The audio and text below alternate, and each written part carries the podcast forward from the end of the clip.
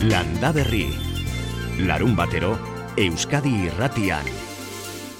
Ongi etorri guztiok Landa Berrira.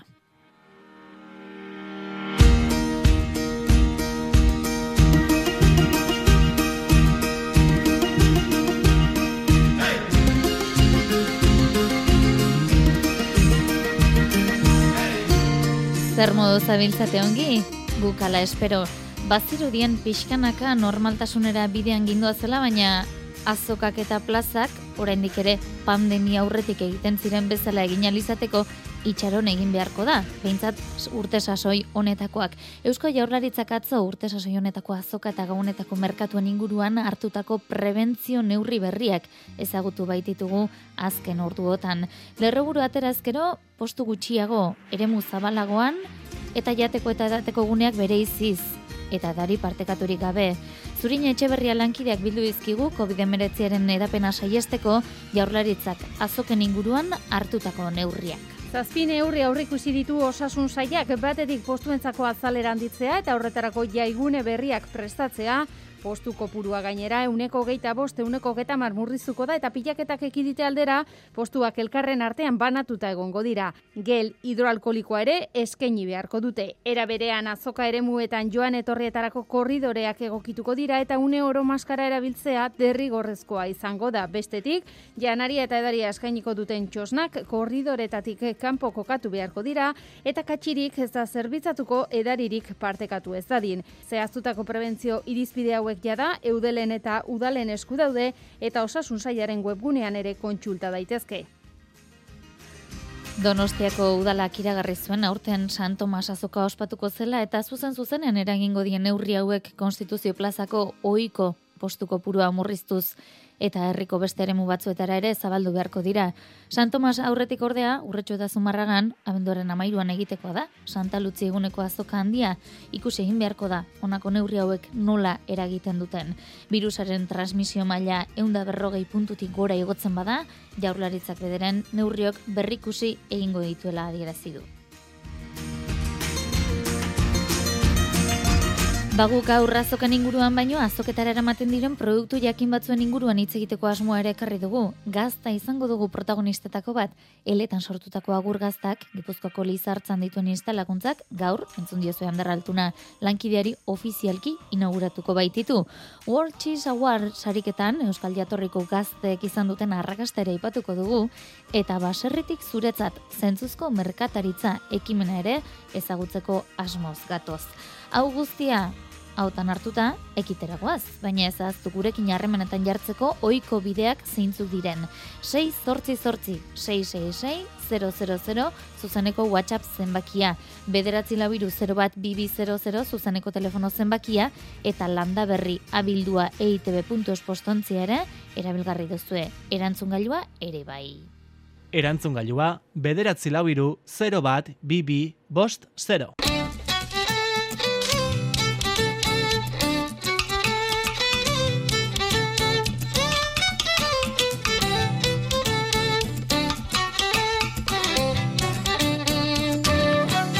Denborarik galdu gabe lizartzaragoaz izan ere zoiko larun bat goiza dute bertan, jan etxelekuk duela berrogei urte sortu zuen agur gaztandegia, eta urte urreneko ospakizunen barruan, gaur, peio etxeleku semeak, Lizartzako iruntzubi industrialdeko gaztandegia ofizialki inauguratuko du. Honen bestez, agur gaztandegia mugaz bi aldetara finkatzeko asmoarekin. Inaugurazio ekitaldian besteak beste, inugu urkullu lendakaria, Iñaki Espiroz Lizartzako alkatea eta peio etxeleku agur taldeko zozunari kudeatzailea izango dira. Eta etxeleko jauna gurekin dugu telefonoz bestalde. Peio etxeleku egun onde izula? Egunon, agur dineri. Untsazira edo urduritasuna hasi da nabaritzen?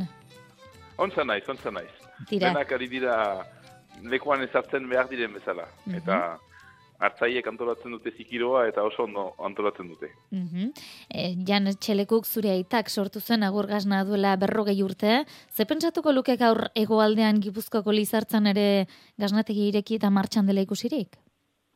Uste dut nahiko arrolitakeela, e, umean intzelarik e, gure e, nire anaiari eta niri beti esaten zuen e, Euskal Herriaren geroa hemen, hemen ere egingo da eta gure geroa ere egoaldean izango da. Hemen esaten zuen egoaldean ginenarik. Beraz, uh, uste dut, uh, bere erakutsi digun bide horretatik segitu dugula, zuzen zuzen, berak um, erakatsi zigun bezala, eta nahiko, dagolnekutik nahiko arro dela ikustea gaur ekitaldia hau ontolatzea. Mm -hmm. e, duela berrogei urte, esan dugu abiatu zuela, e, berrogei urteren buruan, e, gazna egiteko modua asko aldatu alda? Bai eta ez, e, zentzu batean guk e, gure oinariak dira e, oidurazko gaztak, e, denominazio edo jatorri izendapenpean eginak diren gaztak, balde batetik oso irati eta bere anai gaztaten ilia zabala, eta hoien egiteko moduak, ba, badute mende asko berdintzuak direla. Aldatu dena da, e, gaur ditugun e, egiteko materialak askoz hobetu dira, askoz zehatzago e, gure ofizioa ahal bezain fineziaz egiteko gaitasuna emaiten digute, eta nik esan nezake, ba, behar bada e, obekiago e, gauzak ondo menberatuz egiten dugula gaur gaztatu era berdu urte baino. Mm -hmm. laguntza berriak inauguratuko dituzue, martxan dira dagoeneko, zenba lagin dituzue lizartzan? Eta eletan? Hemen bertan, ja, jadanik amar, amar bat lanpostu sozu ditugu, eta hemendik iruzala urtera, amabostera iritsiko gerela pentsatzen dugu, volumenak igotuz e, sigitzen mani dute. Mm Eta eletan e, dituzuenekin, beraz, talde mardula osatu duzu dagoeneko?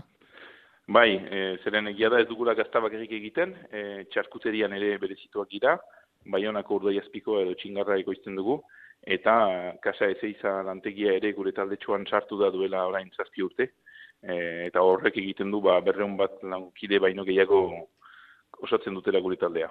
Mm Jakin badakigu duela bi urte ireki zen ituztela instalakuntza horiek, aipatu dugun gixan, baina COVID-ak ez dizu utzi, ganora zineguratzeko aukerarik? Hori da, e, COVID-a garaian dugu bukatu inbertsioa, eta guain urte txipi bat e, idekia degula, hasia degula gazta ekoizten hemen bertan dizartzen. Lehen urte hau beti hastapen urte bat da, bere arazoekin eta bere ikaste faseekin, Beraz, ondo zaigu, azken finean, uh, lehen hilabete hauetatik landa, uh, antolatzea, inauguratze, benetako inauguratze ekitaldi hau. Tira, ekitaldi handia izango dela esan genezake, beste beste inigo urkullu lendakaria hortxe espero baita, beste ia laure ongon bidaturen artean, iparreta ego Euskal Herria batzeko aitzakia gaur beraz gaztaren bidean. Bai, eta azken finean, hortaz gaude gehienik ago, erakusten baitugu, baita gaztaren bidez ere, egi bakar bat garela, eta gu bezalako lantegiek, mugaz bialdetako parteaen arteko zubiak ere ikitzen dituela. Mm -hmm. Badakigu oso lanbetuta zabiltzala, beraz ez dizugu denbora asko gehiago kenduko, e, bakar bakarrik galdetuko dizugu berrogei urteko ibilbide oparo honen ondotik, izan direlako gara leloari jarraiki nola ikusten duzun gaztaren etorkizuna? Ba, gaztaren etorkizuna, e, hartzaintzaren etorkizunari oso kilutua da.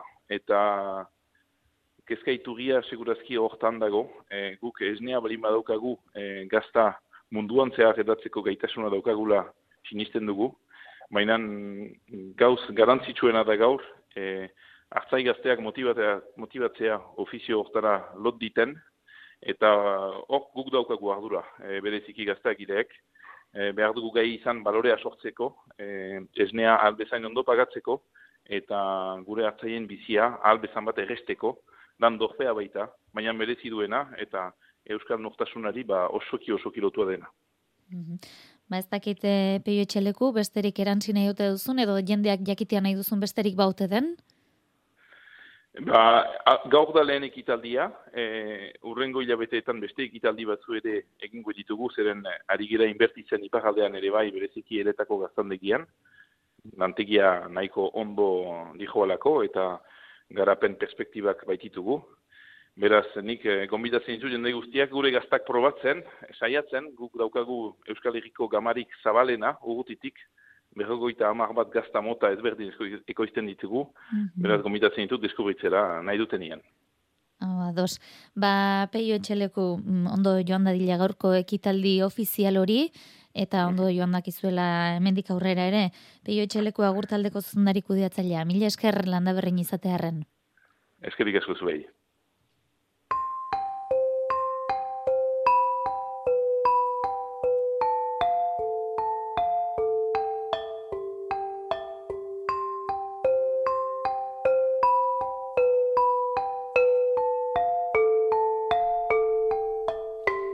Agurrez da bakarra, erronkari jatorri izendapeneko gaztak ere berrogei urte bete baititu, eta urterruenarekin batera, konseilu arautzailearen buruari, Carlos Irugarrenaren gurutzea eman dio Nafarroako gobernuak.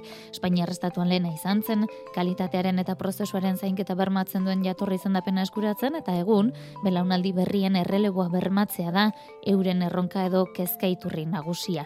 Olatz balda lankidea izan da, Lorenzo Sarratearekin, gazta honen iraganaz, egungo baserritarren egoeraz, eta etorkizunari buruz solasean.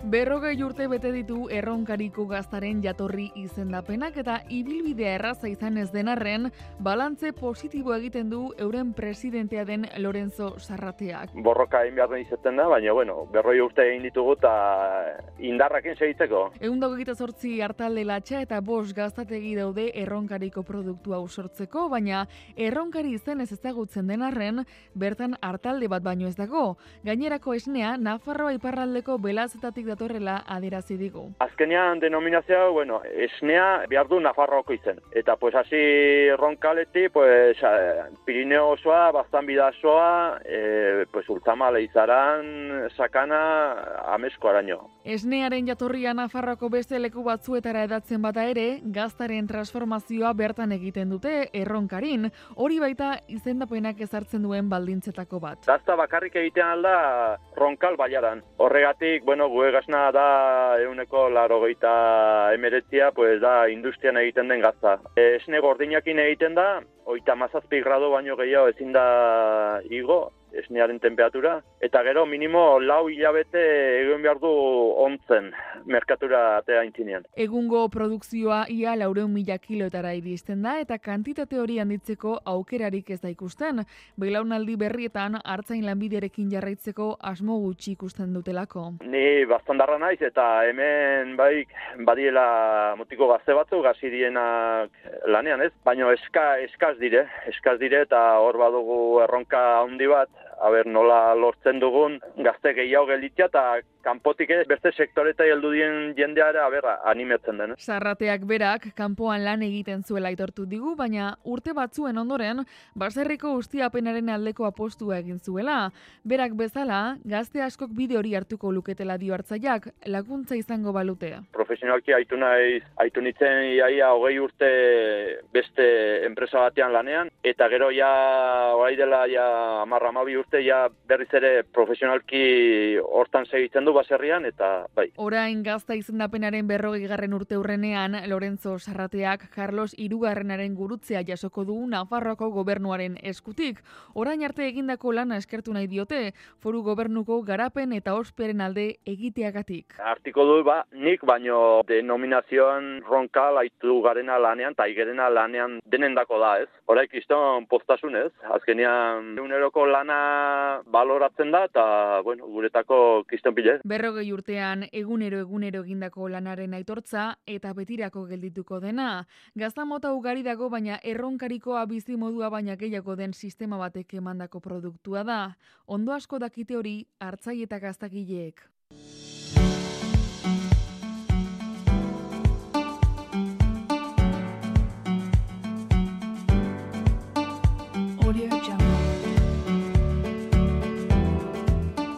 Eta gazta ipatuz jarritu behar dugu izan ere World Cheese Awards nazioarteko gazta lehiaketan Idiazabal jatorri zendapeneko emezortzi gaztan degi saritu dituzte. Nabarmentzeko saria ordea, arabako lalezek jaso du super urrea saria, irati egi berrek ditu xetasunak. Mundu osoko lau mila gazta baino gehiagoren artean egin dute hautaketa hobiedon Asturiasen. Idia zabal jatorri izendapeneko emezortzi gaztagilek hogeita mabos sari jaso dituzte. Horien artean azpimarratzekoa, araba iardubileko laleze gaztagileak lortutakoa. Eli gorrotxateik eta Jose Mari jauregik ekoizten duten gaztak super urrea izendapena jaso baitu. Baita aurrezko bidomina eta brontzezko beste bat ere. Hogeita mar herrialdeko berreun eta berrogeita mar epaimaikideek aritu dira gazta probatu eta saikatzen eta horien artean ehun dagoita mezortzi izan dira Euskal Jatorriko gaztak. Idia zabal jatorri izendapenak eta hartzaik gazta elkarteak gaztagile horien guztien artean hogeita mabost gazta nabarmendu izana goraipatu dute.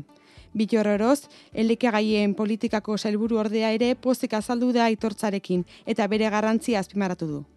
Sariketa honek egiten dona da posizionatzen zaitu merkatu bainan e, mundu mailan zatio. E, kontutan izan bar dugu gaur hemen daudela berrogeita bost herrialde desberdinetako gazta ekoizleak, baino baita gazta erosleak ere. Orduan hemen sare handi bat dago eta gure gaztek hemen jasotzen dituzten e, sari hoiek eta oi hartzen da handia izaten dute kanpoan. Eta horrek laguntzen digu baita gure gaztak kanpoan posizionatzen eta erresago saltzen. Gaur amaituko da hiru egunen ostean International Cheese Festival jaialdia Obiedon, Asturiasen.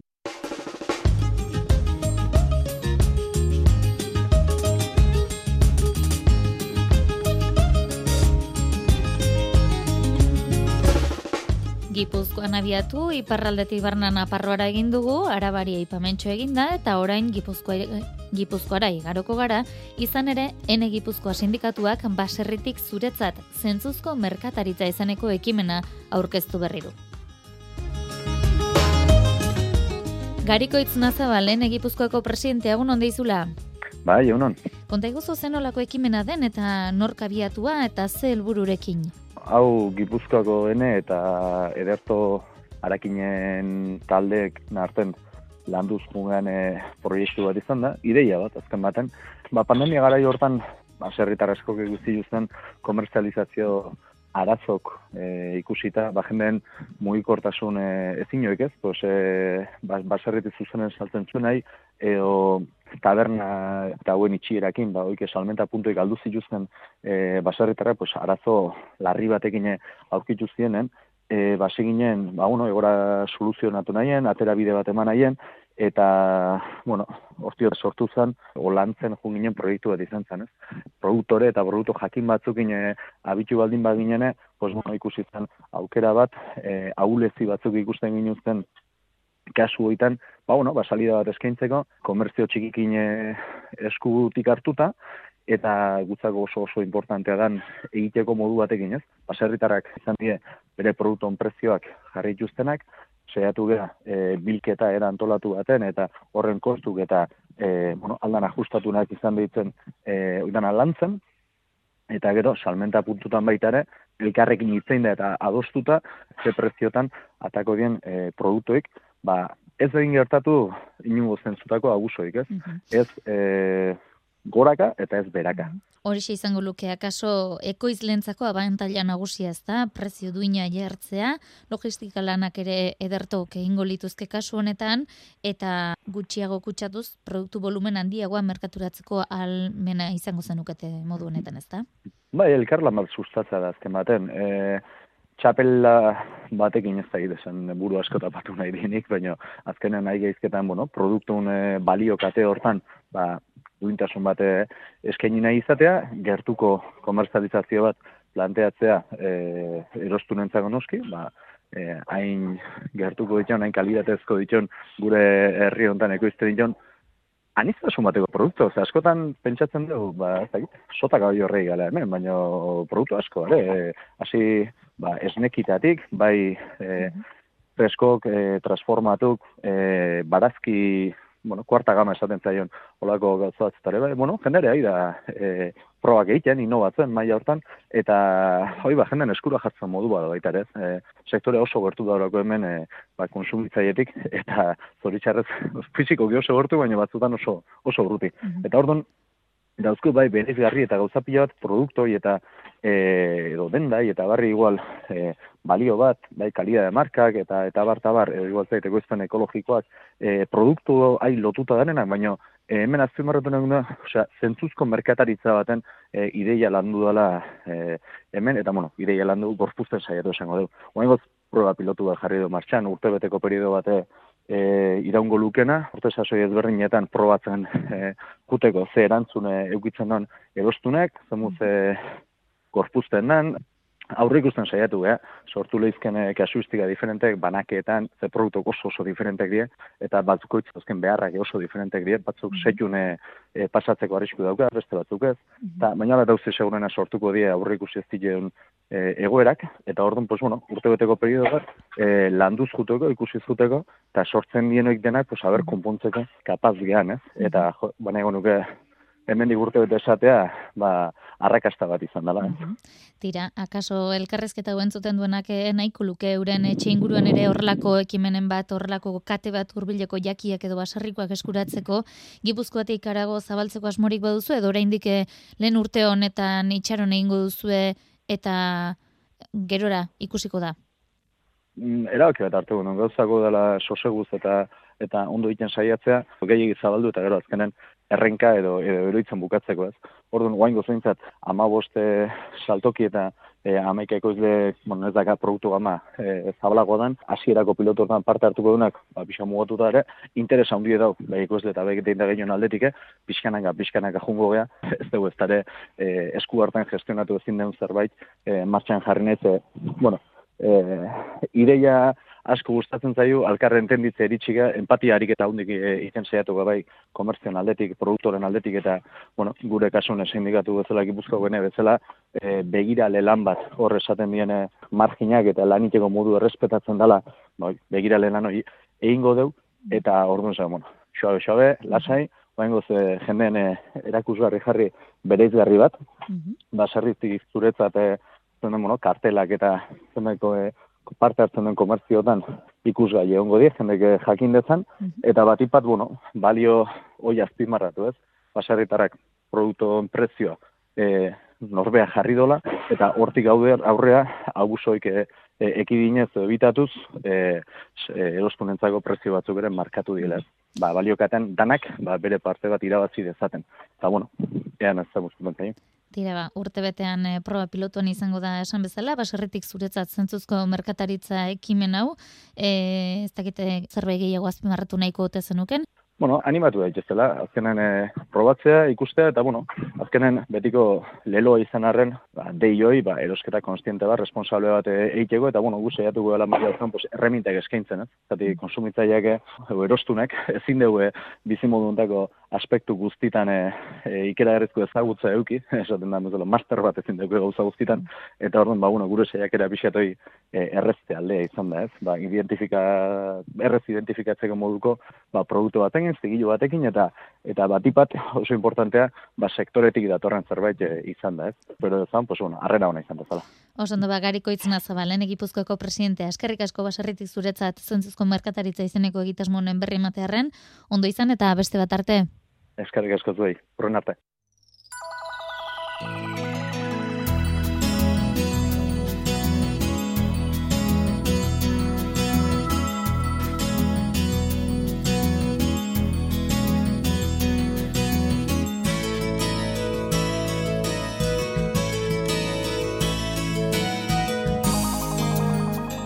Hasi zarete bai 688666000 WhatsAppean zuen mezuak eta iritziak ere jasotzen ia tarte egiten diguen ba aliketa gehienei. Eta hori erantzuteko pres daukagu gurekin Jakoba Errekondo egunon? Jakoba? Egun ondan hoi Tira, ez dakit, eguzkia hasi da, zenbait baztar goxatzen, zuenean ere nabari aldira, lehen eguzki bai, izpiak? Bai, bai, bai, bai. Baiaran errejuan bailaran azpikaldian tana belainu lodi batek estalita ikusten da, baina hemen euski harra dago jotan. Mm Aprobetxatzeko moduko eguna, eta guk aprobetxatu, ba, gauzak ikasteko aprobetxatu nahi dugu gaur, eta besteak beste, Jakoba, zurekin hitz berriak ikasteko ohitura dugu, asko gustatzen zaitu mm -hmm. ohitura gainera, gaurko hitza ere mm -hmm. diguzu, urtze edo usta urtze? Bai, urtze, edo usta urtze. Mm urritza edo urrondua izango litzakena. Mm -hmm. Orduan, urritza esateko urtze. Hori da. Urro frutuetik e, eta zeuari. Bai, ez da asko erabiltzen, baino hor dago. Eta gero urrondo, erabiltzen da baita ere. Orduan, ondua ia da, ba, bueno, ba, suposatzen da, hobetutako frutak ematen dituna, sagarrondo bezala edo madari ondo edo. Mhm. Eta eh, hori izango litzake usta urtzea. Mm Oso ondo. Tira, ba, zuen mhm. inguruan e, urritzari esateko beste modurik ezagutzen baduzu, egisa honetakorik edo bestelakorik, ba, elarazi, eh? 6 sortzi sortzi, 666 WhatsApp zenbakira, edo talanda berria bildua itb.os postontzira, eta e, nahi baduzu... Eta itzekila e, urtzea jartzeko aitzekila da, ba, justu, astelenian hasten da etzi hasiko da ilgora, mm Eta azaroko hilgora baliatzen dugu batez ere, ba, urritz makilak e, mozteko. Mm Ados. Ba, ilgora hau, datozen bi astiok oso oso egokik izango dira, ba, oi, ba, makiletarako urritza, urritz e, altxuma hoik mozteko. Mm Ados. E, anaren galdera bat ere badugu mm, jasoa, elgetatik idatzi zigun, eta aurten hortuan dio plastikorekin tapatu beharran lurra, bakalabazak izan dituzten zati horretan gari edo zekalea ere nahi dutela. Eta galdera egiten du ean non erosten den azia nola ere egiten den eta noiz. Eta ondoren udaberrian mozten ote den eta berriz lurrarekin nahaztu. Horixe da hmm. mm, elgetatik anak egiten digun galdera. Bai, hau, bueno, ba, bea galdetzen duneran izango litzake ongarri berde gisa erabiltzeko, e, bilak egokik dira, garila bea bezala zekalia, olua ere erabiltzen da, agian olua da gehien erabiltzen dana, ongarri berde gisa, mhm. eta hori, bai, oain ere egiten da, azarua, eta justu bi datozen bi astiok oso egokik dira, hilgorako hauek, eta generalian egiten, ere egiten da lekadun batekin nastuta. Uh Zalkea, izan leike, baba txikilla, e, nahi deuna. No? Ilarrak ere bai erabiltzen dira hortako. Mhm. Eta gero, e, berdi ja loretzera di joanian, udaberrin, ba, iten dana da moztu, eta lurrai behain astu, edo e, lurgainian utzi, edo baitare ba, erretiratu, lurrusteldu, eta gero ongarri gisa ba, lur horretara berriro bota. Eta eh, Generalian egiten dana, Eh? Ez, azia non erosten den ere galdetzen du, eta horrekin lotuta e, azia zari garela Jakoba barkatuko dira zuetetea, baina e, badaukagu e, ohartxo bat edo e, iregarpen bat azaroa, aziaroa izenez, e, azaroaren amairuan, datorren larun batean, zaldibiako plazan, ba, baratzeko zaletasuna izan ezkero, norberak bere aziak eraman, eta zitrukea eginteko proposamena luzatu dute, e, partartzailean artean gero, bueno, ba, bertako produktu esaskiare zozketatuko da, baina hori da, azaroa, aziaroa ingo dutena da, ba, zitrukea. Hmm? Beraz, mm. aukera bat izan dezake, ba, azia eskuratzeko. Hori da, behi da, ba, hor bertan eskuratzeko aukera seguru nahi izango luke, eta bestela, ba, bueno, ba, baserretaren kooperatiba eta, eta urbildu, eta e, ba, guai, holua, garagarra, zekaliak, e, garilla, eta ge baitare, ba, lekadunetan esate genduna, ba, bai, zalkia edo txirta, e, paotxa behar ez da txarra, e, ba, oitan e, nik uste terrez eskuratuko dula. Oso ondo. Bederatziak eta hogeita amairu minutu ditugu, bere jasoko dugu peloren eguraldi iragarpena, lehen eguraldiaren inguruan aritu gara, eta hemen jendeak ere baditu galderak, baina tira, e, pello pres daukagu ezta, eguraldi iragarpena egiteko, egun onda izula pello? Haupa, egun on. E, esaten ari ginen, eguzkiak e, goxatu dituela hainbat baztar, e, azken egunotako hotzaren aurrean, eta oraindik ere hotza egiten duela jakin badakigu. E, zakita erantzazun segiro sumatzen duzuen? Bueno, eguzki ja, daukagu nagusi laino batzuk badiren arren. E, bueno, lainateri txori bai atzo eta aurrekoetan ere oso oso harin dabil, eh? Eta orduan gaur ere ez du lanik emango. Mm Izan, gehiago izango dugu eguzkitik eta harin. Mm Hala ere, karga pixka bat sartuko da bihar, mm. bihar atxalden gehiago, eta etzi goiza hortxe hartuko du. Eta bueno, hori izango da azteko kastigu bakarra, kastigu esan dare. e, kastigo bakarra diot, ze, bueno, urrengo prebizioetan, azteko prebizioetan, hola bai, mm -hmm. eguzkia nagusi izango dugu, naiz eta garai honetan ba, badakigu, orduak ere laburtsuak ditugula, eta ez dula asko berotzen. Hori da. Mm Hala ere, ba hori, goizean, ba jarri dezagun, e, txokoren batean edo bestean izotzak izango diren arren, ba, bazortzi sei gradu toki batzuetan mhm. behatzi hortxe ibiliko da fresko hotza baino gehiago esango nuke gara honetarako. Eta ia gero eguzki ordutxo horiekin ba ez udako beroak baino negukoak bai nola bai amalau gradu amabost gradu tara ere iritsiko da eta eguzki goxoarekin aizerik ez da bilela nahiko ondo da. Tira eh, Hala ere, egoaizerik ez, eh? Hori hau dena mantenduko du garbi iparrak, ipar presko horrek, nola bet, ipar sanuak. Mhm, Oso ondo. Gara jontan ego ez da izate- izaten nahi sanua eta. San Martin ere bat hor, eta ez dakit ba. E, garai honetako igualditxo hori edo errespetatuko duen, edo izango den, edo badirudi baietz ez da, behintzat eguraldi argia izango dugula. Hala, hala emateu, eh?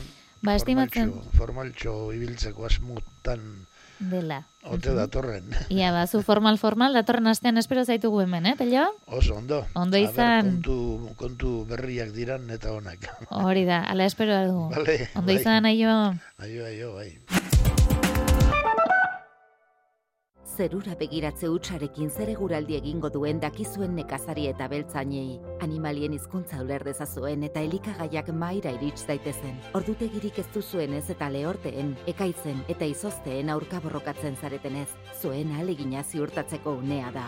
Urtero bezala nekazaritza arrantza eta elikadura ministerioak nekazaritzako aseguruak diruz laguntzen ditu zurea bezalako milaka familiari laguntzeko. Ziurtatu zure ahalegina, ziurtatu zure etorkizuna. Espainiako gobernua.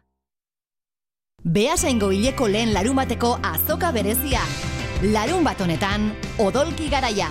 Sasoi honetako produktu freskoekin batera, odolkia izango da protagonista Beasaingo hogeita masei garren odolki dastaketa lehiaketarekin. Azokako eroslen artean, bertako produktuekin osatutako bi saski zozkatuko dira eta erosketa poltsak eta errezeta liburuskak banatuko dira. Bertakoa eta garaian garaikoa. Erosi Beasaingo azokan. Xilabak izan nahi badu Gaur, ETB baten Guziak behar ditu Silaba, iparraldeko bertso txapelketa izpide hitzetik hortzera saioan. Maulen bardozen eta izpuran jokatutako final aurrekoen hautaketa bat eskainiko dizu. Gaur gauean, ETB baten. Euskadi Irratia. Goizeko bederatziak eta hogeita hemezortzi minutu ditugu, eta hemen ari zarete 6 sortzi sortzi, 666 whatsappean zuen emezuak helarazten, Jakobari galderak egiten, e, ia tartea dugun e, dene, denak erantzuteko, eta gaur esan dizuegu eguneko hitza urtze, edo urrondo, edo dela, e, eta hemen entzule batek dio egunon, urritza gure inguruan, le artibe inguruan, urratxa izena erabiltzen dugu. Jakoba, ez dakiz zerrendan Mhm. daukazun, eta galdetu egingo diogu Mari Carmeni, ia hitzaren inguruan zerbait esan nahi digun, edo bestelako galderaren baduen. Egun on deizula, Mari Carmen? Egunon. Esai guzua, zein da zure kezka? E, ba, bi galdera dazkat. A ber, kalabaza aurreneko bi alditan ez izaten jaiotak behan duzan marretorri izaten. E, a, kalabaza ez zaizkita hondikin, baina dezente. Nahi jasoko nituko, eh? Bueno, jasotzeko, e, e, mantentzeko eta luze irauteko, hilberan egin behar dezu hoi. eh? Hilberan. Eta orduan hilberan gaude gaur eta bilar e, ez zire bai, eh? astelenian atzalde erdi arte. Orduan, egun hoik onak izango dira. Eta bestela ia itxen behar dezu, hogeita irutikan atzea hasiko dan, e, bueno, hogeita irun hasiko dan hilberara. Eh? E, berandukoak balima... Oandik berde dazkat, berdin da, Bueno, ba? Ba, ez, ez, ez, ez, ez da berdin, Ez. eh? ez da berdin. Itxoin txortena ondo ilartu arte. Ba, ondo nitxen Horrek, adi- hor, horrek adirazten du eh, barrua ere gozatzen nahi dala. Eh? Bestela Mm. barrua zakarra eta ez da ingoxua izango inolare jateko. Ja, Orduan, utzi da. lasai, bai, utzi lasai beri hortan, eta hogeita irutikatzea azten dan hilbera hortan jasoko nukenik. Eta beda, egun oso ona, izango dira abenduaren, oi, azaruaren azkeneko eguna eta abenduaren aurrenekua. Eh? Orrun, hogeita marra eta bata. Eta bildu hor, eta urrun gortien itzengo dugu, aber zenbat eh, denbora iraundi zuen. Ondo. Ba, zure galderari esker, denok Bai, ikasi dugu. Beste galdera, kibila, Bai. kibik, atzo ibili izan, ale handi daude, baina oso gorra daude. Bai. Eutin bilatu handiko irire? E, guk ja asti honetan bildu ditugu. Eh? Ah, bai. E, bai, pf, nik bildu ingo nituke, bai, zatikan gero, ba, e, bi, biunak egongo ja, baina dana batea etorriko zaskitzu. Ah, ez dakit asko dezun, edo gutxi, edo... Eh? Ba, ez, eh, hola, askorez, askorez, Hmm. oita mar bate, hola. Ba, zuk ikusi, eh? irauteko balimadia e, bildu, astelena Bai. bitarti hontan, Bai. eta, bueno, ba, jatekuak dianak, e, astelenian hasiko dan hilgoran. Eh? Orduan, ba, nahi bezu, erdila eta erdila, Mm. eta e, hilgoran bildutakoakin hasi jaten, e, ze horrek ikusi. Eh? Vale. Hemen entzule batek ere e, WhatsAppean e, kibien inguruan egiten du galdera, eta berak dio izotzak hasi baino lehen biltzen dituztela beraiek. Donezte Bai, aldetik oi- Hori da, eh? hoi komeni da. Eh? Hoi, E, hemen, izotzak- izotza oso nek ezin izan du, gu bitxekean unean, e, toki hontan. E, bere Bai, toki etela kiri- da. Baina, Bai, nu, nun bizidia bak aian, aian, aian. Aian, bueno, ba, aian, lasai asko, e, nahi badezu urrengo hilberare itxoin. Baino, e, asko demora luzez irautia nahi bali mezu, nik asteburu hontan bilduko nituke. Vale, oso ondo. Eskerrik asko, Vale, Mari vale. Carmen. Zeri, eskarrik asko. arte. Horren arte, agur. Lehen e, abonua zitzein dugu, kalabazak izan dago ere muan ba, abonu berdea egin nahi zutela eta, eta hemen entzule Hmm. batek galdera egiten du, eh? Abono berdea egin ezkero ongarri nahikoa da urrengo uztarako, ala gehiago gehitu behar da. Ez dakit urrengo uztarako, ala urrengo urterako esan nahi duen, eh? Ze usterako idatzita dauka eta ez dakit ze izan daiteken. E, segun eta zein bierdunan arabera, e, ongarri berdioi moztutzen dunean eta lurrai ematen dionean, ongarri, ondo heldutako ongarri pixka bat nastutziare ez litzake gaizki etorriko. eh? Baino, proportzioan askoz gutxillo eman beharko dio. Askoz gutxillo. Baino egin beharko du bukaeran, eta ja ongarri ondo helduakin. Eh? Oain adibidez, ba, frutarboletan, e, sorotan, eta ja ongarria botatzeko sasoia da. Baina, i, e, era bat ondo ingabekua botatare, ez lehoke gaizki, zatikan gero udaberria etorri bitarteko zeile betiotan, ba, e, ondo onduko da, lurrian bertan. Tira. Baina, ordun ja ondutako erabili beharko genuke. Ados. Beste entzule baten galdera, edo iritzia ez dakit nola adierazi. Egun on landa berritarrok, argiako kronika irakurri ondoren, beldurra ere ematen dit Jakobari kimaketaz galdetzea, baina asteburu hontan sagarrondoak kima genitzake? Dio. E, nere ustez ez. Ez. E, batzuk hasten dira, ja kimaketa batzuk egiten, e, baina nik, nik ez nuke egingo. Inolare. Eh? Zatik, e, zuk egingo dituzun zaurioik, hau da, e, beti galdera da, noski, e, zu hortatikan bizi balimazea, eta landariai behida balimazaude, eta pres balimazaude oso urte gutxi pasadienian, eta asko eman azitakoan moztu eta berri jartzeko, ba, olako lanak egiten dira. Baina nik, e, sagarronduai errespeto minimo bat izan da, eta ekoizpena, ba, eun izan berrian, laro gehieta konformatzen danantzako, nik inausketan lanak e, dudigabe martxoako txailan bukaera martxoako utziko nituke, eta gero osatu nahi bali madeu inausketa hoi berdetan, baina ekaina uztailean. Mhm. Ados, beraz, inausi bai, baina bere garaian. Hmm. Tira, bestelako galdera bat, tipulari buruz hemen entzule batek. Egunon, tipula bere garaian hilberan jaso eta denak bigun-bigun usteltzen zergatik, tipula Valentzian adio. Iruratik idatzi digu entzule honek. E, bueno, ikusi beharko genduke, nun dagon jasotak eragina handia daka, Mhm. e, toki ilun eta hotzian jasotzia komeni da, ondo oreatutako tokin. E, posible da ongarri gehiagi izatia, e, timboloi ondan tokin, eta, e, bueno, ba, nik ho- horri, horre, bi arazu hoik ikusiko nituke hor. Batetikan ongarri gehiagia eta orduan azkunde handia, azkarregia, biunegia, xamurregia gelditu da, ondo zaildu gabe konserbarako, eta bestia da, ba, konservazio hori iten egian tokila, desegokia izatia. Mhm. Eta mimosa lekuz noiz aldatu liteken ere entzule batek galdetzen du. Bueno, ba, mimosa lekuz aldatzeko e, urria izaten da garaiona, eh, Mm. ostua galtzez duten landariantzako, baina, bueno, oain ja hor- hortik anatzea, utzi lasai datorren eh, martxuan bukaera arte. Mhm. Tira, ba, hortxe du mm, gomendioa, eta beste entzule baten e, galdera ere bai, eh? Donostiako la ekitatiba aurrean dio, e, olibondo bat omen dago, eta fruituak eman omen ditu. Oliba batzuk berde daude, eta beste batzuk helduago dio. Ez dakit hori mm, zerbaiten seinale den galdetu nahi ote digun, edo fruituak eman dituela bera, albistetzat hartzen ote duen. berak argazkiak bidali dizkigu, eta olibondua, ba, olibekin ikus daiteke. Mhm, bai, bai, normala da. no? E, olibondu hoik beti esate deun bezala koska baten gainean eote dia generalian, koska horrek laguntzen dile bizira upeneako, euri asko dan e, garaitan ba, arnasa hartu alizateko, ba, koska iten deunean, o, e, montua ite deunean, e, e, ur- lur puska hori, lur zatiloi lehorragoa izaten da, eta orduan ba, olako landariantzako askose egokigoa iraupenea behi da. En, eta geho, ba, bueno, izaten nahi gehan, uda, udakin, ba, nahi, etzen bate harritzekoa egiten, e, e, donostin ali- oliba jasotzia. Gipuzkoan kostaldian badaude oliben produzioako guniak. Mhm. Ol, olibondodik, esango genuke. Mhm.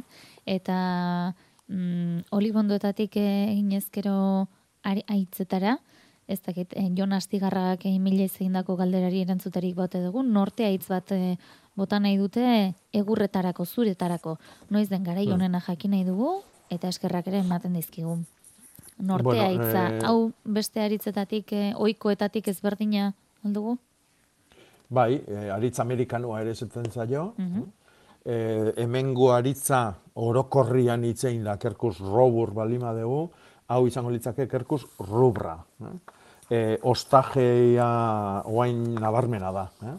E, naranja, hori, gorri puntu deigarria hartzen du. Eh? Hemengo aitzan baino nabarmen e, ikusgarrigoa. Eh? Osto handikoa da, eta bueno, hemengo aitzak ertzak borobil antzekoak ditun bezala, ba honek txorrotxak ditu. E, egurretarako, zuretarako, e, ez da ainona, ez da gutxi joike, baino e, ostua galtzen duen guztik, eta, bueno, ba, aritza emate zaion erabilera eman nahi bali mazaio, ba, bota berko genduke negun-egun, eta hilberan. Orduan, baia, datorren hileko abenduko e, hilberatik hasi, eta e, honena izango litzake e, abendua urtarrila edo otsailean, hiru horietako batian botatzia. Kipulak aipatu ditugu lehen Jakoba, eta hemen e, ba, geroxiago bada ere iritsi da mezu bat. Kipulan kasuan niri esan didate ez egita edo isirita edo eskegita ez direla jaso behar. Beti egurraren gainean jarrita. Ze iruditzen? Galdetzen. Bueno, hor danetati da, oh. E, konservazio ederrazkoak ikusten dia baitare zintzilikatuta, eh? kordak egin da. E, pff, nik hor e, usteet, uh, onena dala, e, ez dakit zeinek esan dit eta ez dakit ze zabaldu da baino, garrantzitsua da, ba, bueno, hori da, eh, Mhm. oso simplia da. E, Mhm. Uztan erdia jarri, e, ola baten gainean, eta beste erdia jarri zintzilika, hortxe toki jortzan bertan, eta ikusi. Mhm. E, hemen beste entzule batek olibondo ez aritu garenez, orain dio bere iritzia. Ondo legoke olibondo hori ze barietate den, Nafarroako arronitz barietateak nekez ematen baitu frutua kostan emezortzi urteko probak egin ondoren dio. E, pikuak eta beste batzuk ematen dute, dio. Mm, Hmm. Beraz, e, hortxe, bere Bai, iritzia. bueno, generalian eh, hor eh, leno eh, donostin aipatu duten Bai. olibondu hoi eta oik izate dira, ba, eh, eozin tokitatikan ekarritakoak eta bueno, ba, bere itxuragatikan jartzen dira, ezta? Mhm. Edertasuna hoi ikusteko. Orduan, e, segurunaz oso zaila izango litzake jakitia ze variedade dan. Eh? Mhm. Ez baita ekoitzpeneako ekarritako variade bat, baizik eta, bueno, ba, jakintzazu ez dakit nundikan, olibondo zar bat atea eta eta jarrita. e, gaizki esandakoa zuzendu egin behar dugu, nik gaizki idatzita eta hartu dut, eta ez dut ondo egin zapikual olibondo varietatea dela dio. Ah, ja, hori da. Bai. Tira. Bai, ba, egila da, ba, olako zehaztapenak eh, garrantzitsuk izaten diala gauzak egiten dianian, zeatik gero horrek e, etorkizunean asko laguntzen du, ezta? Mhm. Adibidez, uh, ba, emagen, bagindakike ze variedade da noi eta ze ondo ematen duen, eta ze garaitan ematen duen, eta izotzik, e, izotzekin ez dula sufritzen, eta bar, eta bar, eta bar, ba, pentsa, ba, olibua jarri nahi dunantzako, ba, ze laguntza dan hori, ezta? Eta hori, olibua ondua bezala, ba, beste mila eh, landaretan, noski. Mhm. Oso ondo. Bere beste entzule baten galdera, intxusa kimuak eh, hartu eta landatzeko zein garai den onena adarra moztu, hogei zentimetroko zatiek egin eta tiestoan jarri nahi ditugu udaberrian birlandatzeko. Bai. e, prueba egin oraintxe, oraintxe esan nahi du gaur bilarretan, zetik hilberan egin beharreko lana da hoi, e, hau generalian ondo ateatzeko irailan bukaeran, hau, e, urrian hasieran egitea hobe izaten da, baino gero udaberrin ere bai. Eh? Orduan, oain prueba egin, e, baldin eta toki goxo bat balimadakazu jasotzeko lorontzi joik noski. Ez etxe barrun, baino ez baitare kanpuan. Hau da, erdi, erdipurdiko e, giruak itetun toki batian ez etxe barruko bero eta lehorrak, negun izaten duguna, eta ez da ere kanpoko hotz eta, eta ez eta barrez. Eta oain e, e, frakasatzen dugula, udaberrin egin. Udaberrin seguru ateratzi zaizula. Mm -hmm. Udaberrin otxailan bukaeran, martxuan hasieran sartu, eta dita mm itxasten da. Itzein dugu frutarbolez, itzein dugu ongarriaz, eta hemen e, txeko landarez e, persona baten galdera. E, peoniak oraindik moztu gabe omen ditu eta gara izote da bilen oraindik galdetzen du. Bai, dudi gabe, dudi gabe. Eta urte batian moztu gabe usteatik ere ez da ez gertatzen, eh? Uh Eta agian lorealdi hobia izango du urrengo urtean. Aha, beraz, e, berak erabaki dezala lan hartu nahi duen, edo eta e, itxaron egingo duen. Eta bai. gaurko hitzaren inguruan beste entzule batek hementxe bere proposamena, eh? Guk deban, urretxa, perretxiko mota, gibelurdi mota bati deitzen diogu. Eta bide batez eransten du, azenario datorren astean eriteko ondo? Mhm. bai, datorren astean, bai da, azana joantzako oso onak izango dira aste azkena eta osteguna. Eh? Bi aste osuak izango dira ona, datorren eta urrungua, baina datorren aste azkena eta osteguna oso oso onak. Eta sekula ez aztu, azana joei gustatzen zaiola, e, zurtako hautsa. Mm Erruz. Mm hau da, e, mordoska bat naztu lur, lurrazalian beha eren behar dauntokin. Mm Oso mako fina baita zan joa. Tira. Eta... Eta bai, urrit, urretxa, guk urritz perretxikua esaten ditugu. Mm Eta, bueno, ba, hoxe, urritzian ateatzen da, bai. Hori da. E, ongarria zaritu gara, eta orain jene esan duzu, azenarioari errez gustatzen zaiola errautza, eta hemen entzule baten galdera, pentsatzen dut hortik joango dela bintzat, eh? Gurotza gero karia edo alderantziz? E, nahi desun bezala, mm nahi desun bezala. Mm Eto, edo egokina etortzen zaizun bezala. Hori da. Adibidez, askotan, oain adibidez, giro honak ingo ditula haindu jo, haindu digu peliok. Mm Ba, giro honetan oso egokila da, ba, eh, gorotza eta ondo zabaltzeko aukera izateko. Lehortu da din, ez da?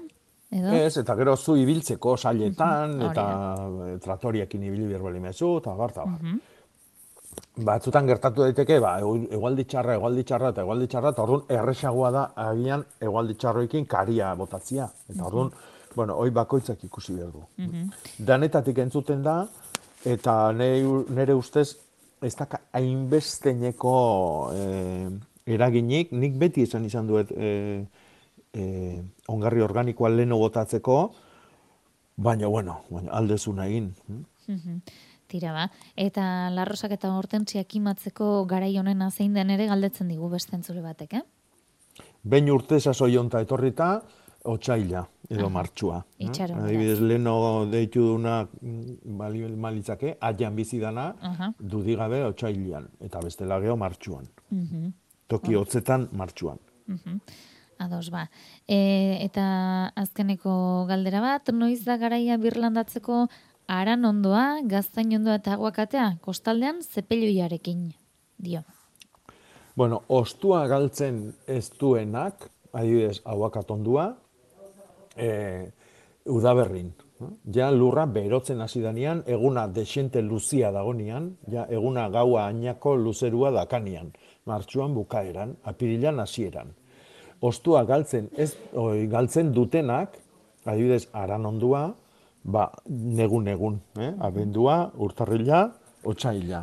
Eta kasu hontan, ba, aran onduak, segunetan nun jartzeagoa zen, oso goiz muitzen dan landaria izaki, ba, abenduan edo urtarrilean albalima da. Beti hilberan eta izotzik ezten egunetan. Mm Tira ba, Ba, amaitu horretik badukagu hemen beste proposamentxo bat, e, entzule batek e, idatzi digu arginek hain zuzen ere, esanaz, e, ba, domekan, bihar, zarbak zazpi, harrietako hileroko azoka ere ingo dela, inguruko Mhm. produktu saltzaileak eta gonbidatu ez gain, ba, etxe miniaturen erakusketera izango dela bertan, eta giro alaitzeko, txintxes eta bili ladila zen musika ere izango omen da.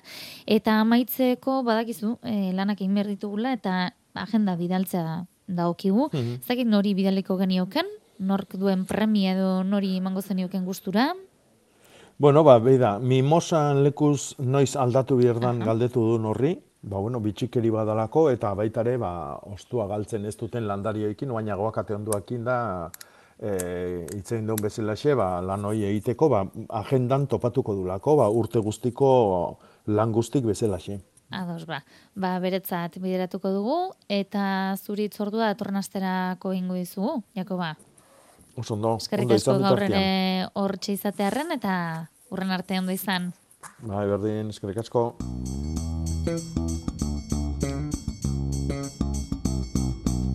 Amaitu aurretik astean zer albiste izan ditugun gai batzuk berrituko ditugu.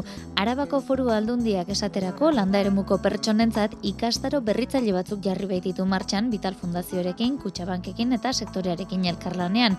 Ikastaro hauetan mugikorreko ohiko aplikazioak erabiltzen irakatsiko da WhatsApp, osakidetza edo bizumen gixako aplikazioak irati barrena. Berrogeita hamabost urtetik gorako Arabako landa eremuan bizi den pertsona orori zuzendutako ikastaroak izango dira. Helburua gailu elektronikoen aplikazioak erabiltzen ikastea izango da lurraldeko eremu batzuen eta besteen artean dagoen eten digitalarekin amaituz. Asier Urresti, Vital Fundazioko zuzendaria. Programa hau jaiotzen da digitalizazioari bildurria kentzeko asmoz. Horretarako edo helburu hau lortzeko sesio praktikoak egingo dira.